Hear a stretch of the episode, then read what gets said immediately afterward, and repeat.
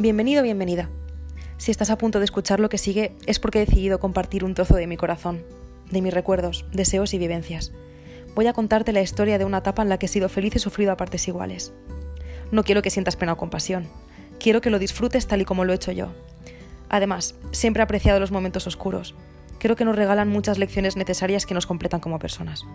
Si me conoces de verdad sabrás que me parece tan bonito estar contenta como triste abróchense los cinturones porque llega ya a las mejores pantallas del país, Fénix. Le he puesto este nombre en lugar de mis memorias o las memorias de... porque me gusta el ser mitológico y todo lo que se relaciona con su existencia. Y ya que apuntamos alto, le pongo el nombre de novela.